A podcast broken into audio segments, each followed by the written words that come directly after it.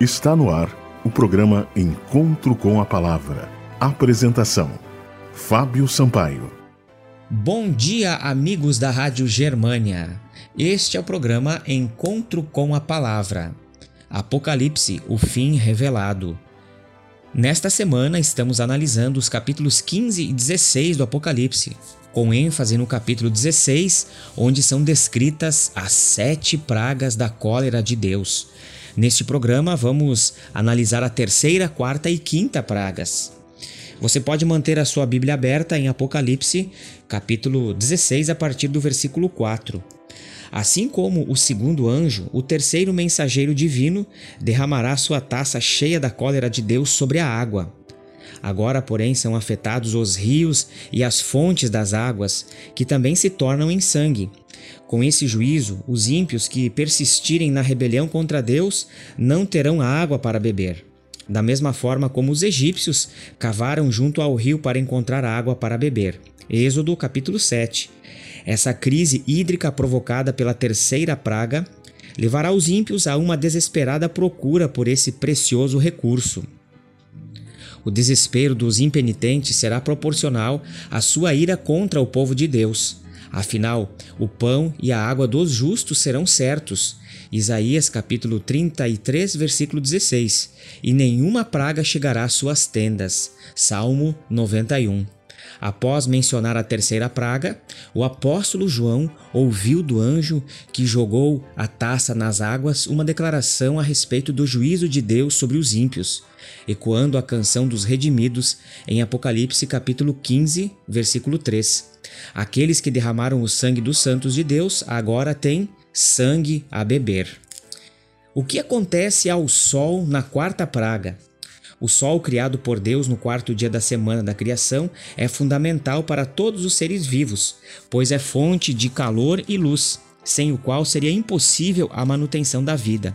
A quarta praga atinge esta estrela que agora aumenta grandemente a sua intensidade e para castigar os homens, queimando-os com fogo. A praga, no entanto, não leva os ímpios ao arrependimento, mas eles passam a amaldiçoar e blasfemar o nome de Deus, assim como faz a besta que está do lado deles. Eles culpam a Deus pelas consequências de suas próprias ações. Isso se compara ao que o apóstolo Paulo declarou a respeito das pessoas ímpias de sua época. Porquanto, tendo conhecimento de Deus, não o glorificaram como Deus, nem lhe deram graças, antes se tornaram nulos em seus próprios raciocínios, obscurecendo-lhes o coração insensato. Romanos capítulo 1, versículo 21. Agora a nossa pergunta é: o que acontecerá ao ser derramada a quinta praga? Apocalipse capítulo 16, a partir do versículo 10.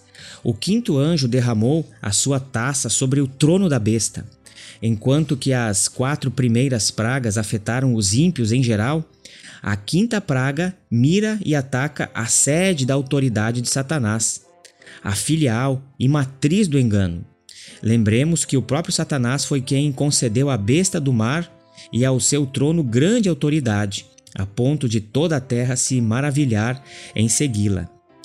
No entanto, a quinta praga julga e pune essa autoridade, fazendo com que o terreno encantado da mentira sofra o juízo divino.